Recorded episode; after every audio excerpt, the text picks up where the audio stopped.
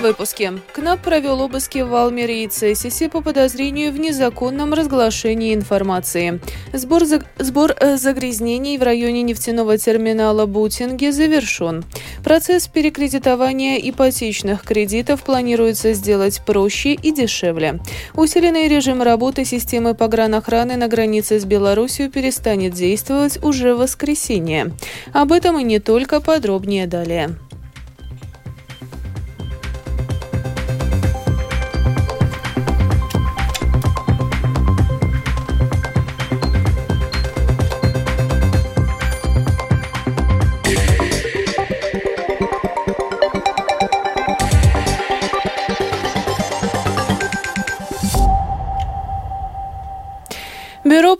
Предотвращению и борьбе с коррупцией вчера провело уголовно-процессуальные действия, в том числе обыски, на трех объектах в Цесисе и Валмере. Сотрудники КНАБа проверяли факты о том, что прокурор прокуратуры Видземского судебного округа, возможно, раскрыл информацию, которая не подлежит разглашению, но в то же время не является государственной тайной. Предоставленная информация связана с уголовными процессами, которые находятся в ведении Видземской прокуратуры. Сбор загрязнений в Балтийском море в районе нефтяного терминала Бутинги завершен. Экологи подсчитывают масштабы ущерба, который был нанесен разливом нефти. Напомним, что в среду в Балтийском море в районе нефтеперерабатывающего предприятия Орлен-Летова разлилось большое количество нефти. Утром в четверг остатки нефти достигли территориальных вод Латвии. В Риге началось строительство железнодорожного моста Райл Балтика через Даугаву. Как рассказал программе «Домская площадь» Латвийского радио 4 глава правления компании «Эйропас Дзелсцеля Линес» Каспар Свингрис, особых неудобств работы по строительству моста для жителей и водителей не создадут.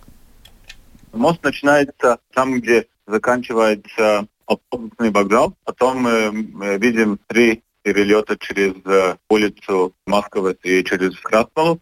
И потом уже через э, Долгаву мы видим простой легкий мост который пересекает Долгаву, опоры тоже на Закисалах и заканчивается у Муксалах и продолжается до улицы Елгавы. Архитектурно уникальный, потому что он будет очень легкий и тонкий. А эти улицы, Генеральной Радине, Большой перекресток и дальше Красмала, самые большие работы там э, сделала уже Рижская дума. Будут э, несколько неудобств, но они будут очень редко и незаметны по сравнению с теми, которые мы уже пережили за этот прошлый год.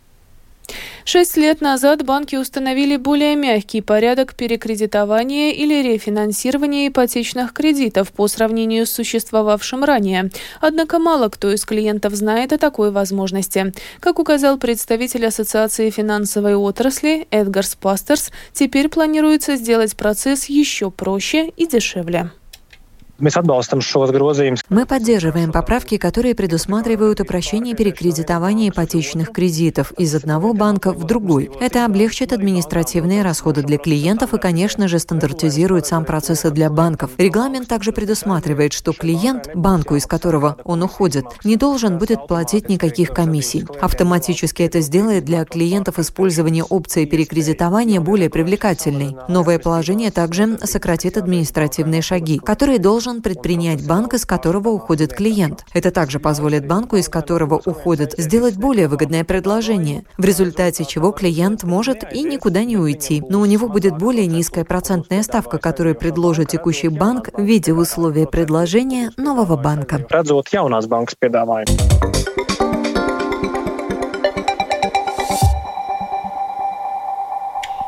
Продолжаем выпуск. На этой неделе Кабинет министров не продлил режим усиленной охраны границы на административных территориях Аугждауговского, Лудзенского и Красловского краев. Он будет действовать до завтрашнего дня включительно, а с воскресенья утратит силу. Подробнее в сюжете Сергея Кузнецова. Срок действия режима усиленной охраны вдоль границы с Беларусью истекает 10 февраля.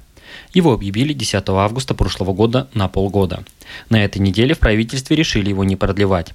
Тем не менее, это не значит, что пограничники сократят наблюдение, объясняет начальник Даугавпилского управления государственной погранохраны Раймонд Кублицкий. Turpināsim darbu pastiprinātā По-прежнему работаем в усиленном режиме. По сути, изменилась только правовая трактовка, но усиленный контроль границы по-прежнему сохраняется, чтобы не допустить нелегального пересечения границы.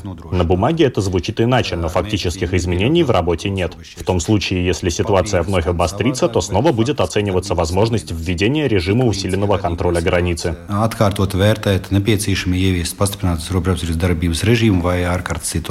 Сейчас актуальна зимняя рыбалка, и для любителей подледного лова с отменой усиленного усиленного режима есть возможность получить разрешение на нахождение в приграничной зоне. Тем не менее, в погранохране отмечают, что каждое заявление будут проверять. У государственной погранохраны есть право ограничивать количество разрешений, точнее, более тщательно оценивать необходимость выдачи такого разрешения в соответствии с обстоятельствами.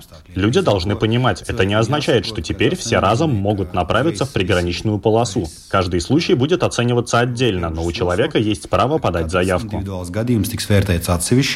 Также в августе закрыли контрольно-пропускной пункт Силаны. Но с отменой усиленного контроля он работу не возобновит. И, как прежде, единственное место пересечения границы с Беларусью остается КПП Патернеки, продолжает Раймонд Кублицкий. Силанс robežšķērsošanas vietas atstāšana Пункт пересечения границы Силаны остается закрытым. Это свидетельство того, что мы продолжаем оценивать и анализировать текущие и возможные риски, из чего исходит, что сегодняшняя ситуация не позволяет открытия КПП. Жители поселка Силаны, который находится в нескольких километров от пропускного пункта, отмечают, что с закрытием границы стало тише. Своими впечатлениями делятся продавщицы местного магазина и покупатели. Просто видно, что меньше. Жили мы когда-то без этого, но я как продавец, вот единственное, что да, покупателей стало поменьше, люди заезжали. В общем, одно слово, почувствовали. Все, в плане клиентов, конечно, да. почувствовали. Людей нет, людей стало меньше, проезжающих меньше. Да. Все, то есть поселок э, затих, да. тишина. У меня в Беларуси никого нет, я туда не еду. Поэтому... Единственное для поселка, да, для поселка это тишина, затишье такое, как-то вот непривычно, а так... Руководитель Скрудолинской волости Бета Иванова отмечает, что погранпункт закрыли с формулировкой для усиления зеленой границы. Сейчас, после завершения режима усиленного контроля, КПП остается закрытым, и современная таможенная и пограничная инфраструктура, которую сдали несколько лет назад, простаивает. Кроме этого, через паттерники многим местным жителям сложнее добираться до родственников в Белоруссии. Ну, получается, вложены государственные средства совершенно бесцельно, потому что то, что не работает, не эксплуатируется, оно все равно приходит в негодность. И у многих остались, да, родственники или могилки родственников за границей, и поэтому, если у нас от э, поселка Силана до границы 7 километров, то чтобы им заехать э, тот же Брасловский район, надо теперь ехать через Патерники, а это уже совсем другое расстояние. Поэтому жителям тоже, конечно, это неудобно. В Даугупилском управлении погранохраны отмечают – что в сравнении с осенью прошлого года, когда количество попыток нелегально пересечь границу со стороны Беларуси доходило до сотни случаев, сейчас поток заметно сократился. Одна из последних зафиксированных попыток была в начале января. Сергей Кузнецов, Сильвия Смагара, Латгальская студия Латвийского радио. Несмотря на то, что после начала полномасштабного вторжения России в Украину в Латвии было начато несколько сотен уголовных процессов о нарушении санкций, введенных Евросоюзом, до суда дошла лишь ничтожная их часть. Подробнее об этих делах и о том, насколько успешно финансовый сектор справляется с контролем подозрительных сделок в сюжете Михаила Николкина. За последние два года в целом в Латвии было возбуждено 310 уголовных процессов о нарушении санкций. При этом до суда дошли лишь 22 дела, а окончательное решение суд вынес только по семи из ним, говорит сертифицированный специалист по международным санкциям Янис Цигузис. К слову, все обвиняемые в этих делах свою вину признали. Цигузис рассказывает о своем анализе ситуации с обходом санкций в Латвии. Я пытался понять, в чем выражаются эти нарушения. Чаще всего это не недостатки внутренней системы контроля за соблюдением санкций, где ты что-то мог пропустить. Неосознанно, либо через какие-то три страны твой товар куда-то попал. Такие дела до этого момента в Латвии суд первой инстанции не рассматривал, где бы такое решение вступило в силу. По сути, дела были об осознанных нарушениях. Нарушения бывают разными, начиная от торговли баллонами сжиженного газа и заканчивая продажей латвийским спортивным клубом белорусскому клубу бразильского спортсмена. При этом самое впечатляющее с точки зрения штрафа дело касалось продажи люксового автомобиля Бентли. Из информации, имеющейся в публичном доступе, следует, что машина была продана некоему гражданину Кыргызстана, тогда как на самом деле она была ввезена в Россию через Нарву и передана гражданину РФ, который зарегистрировал ее на себя. Суд назначил виновному штраф в размере 170 тысяч евро. Штрафы постепенно становятся более суровыми, отмечают эксперты. Руководитель управления Банка Латвии по предотвращению отмывания денег Кристопс Марковскис при этом рассказывает, что после начала войны в Украине платежи в Россию существенно снизились. Некоторые коммерческие банки приняли решение вообще не выполнять никаких платежей в РФ. При этом вырос их объем, экспорт и импорт из таких стран, как Казахстан, Азербайджан и Объединенные Арабские Эмираты, что создает дополнительные риски обхода санкций, о чем был предупрежден финансовый сектор. В целом, банки успешно справляются с оценкой сделок клиентов, считает Марковскис. Сообщения коммерческих банков о подозрительных сделках обрабатывает служба финансовых расследований. Заместитель главы службы Паулус Ильянковс положительно оценивает способность банков определять такие сделки. Если за 2022 год сообщений о подозрительных сделках было 281, то за 2023 год уже 510. Он рассказал, что происходит после получения жалобы. Анализируя эти случаи, мы либо информируем таможенное управление СГД, чтобы коллеги обратили усиленное внимание на этих коммерсантов, либо, если у нас уже есть обоснованные подозрения и собрана достаточно информации, мы передаем ее для возможного начала уголовного процесса в налоговое и таможенное управление СГД или службу госбезопасности. С СГБ мы сотрудничаем именно в случаях нарушения финансовых санкций, где есть нюансы в отличие от запрета на экспорт и импорт. Там санкции другие, поэтому и способы обхода отличаются. Вместе с тем, важную роль в борьбе с нарушениями санкционного режима после начала войны в Украине играет международное сотрудничество. Как рассказали латвийскому радио в Министерстве иностранных дел и таможенной и налоговой полиции службы госдоходов, дипломатические переговоры с государственными должностными лицами третьих стран приносят свои плоды, и сотрудничество в расследованиях уголовных дел об обходе санкций улучшается. Михаил Никулкин, Линда Залане, служба новостей Латвийского радио. Президент Украины Владимир Зеленский накануне уволил главнокомандующего вооруженными силами страны Валерия Залужного. Что будут делать прежний главком и новый командующий ВСУ, расскажет наш специальный украинский корреспондент Оксана Пугачева.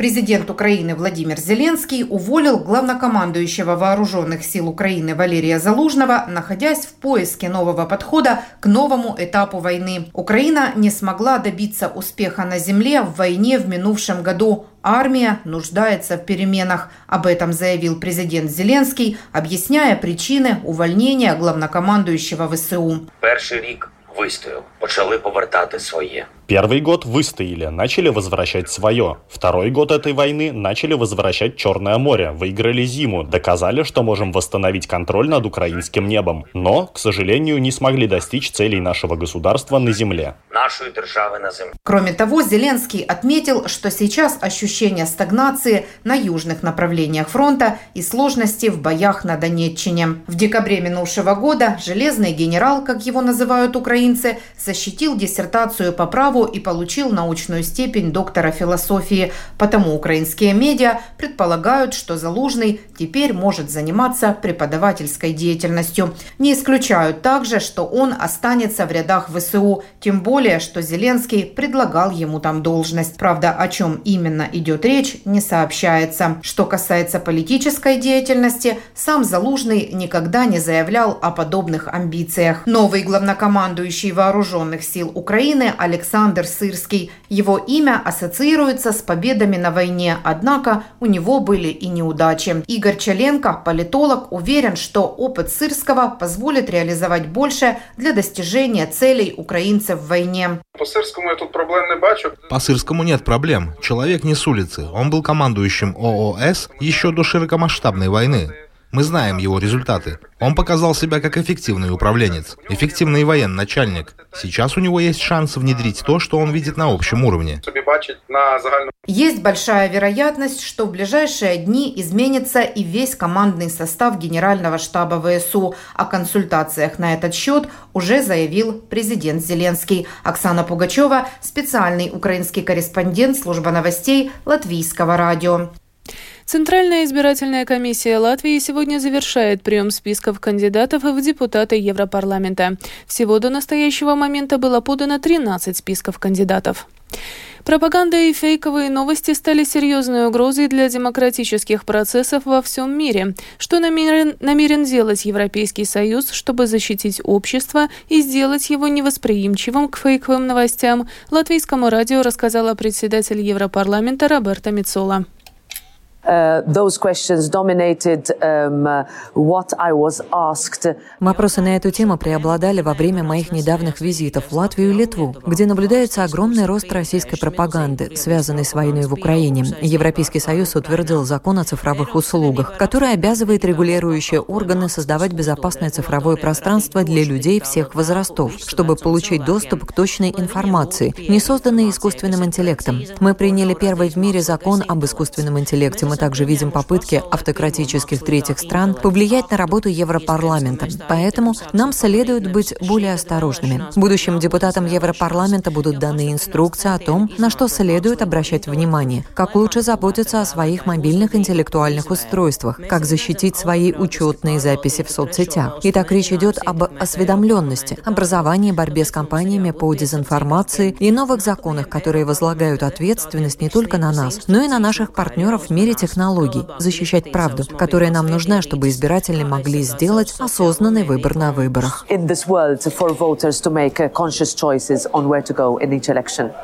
И в завершении выпуска о погоде. Ближайшие сутки в Латвии облачно. Ночью местами небольшой снег, днем без существенных осадков. Ветер северо-восточный, восточный до 8 метров в секунду. Температура воздуха. Ночью по стране от минус 4 до 9, на востоке от 11 до 16 градусов мороза. Днем от 0 до минус 5, на северо-востоке до минус 7. В Риге в ближайшие сутки облачно. Временами снег. Ветер северо-восточный, восточный до 8 метров в секунду. Температура воздуха. Ночью в столице от минус 5 до 7, днем от 2 до 3 градусов мороза. Медицинский тип погоды второй, благоприятный. Это была программа «Сегодня в 13 9 февраля». Продюсер выпуска Елена Самойлова провела Алиса Прохорова в Латвии 13 часов и 18 минут.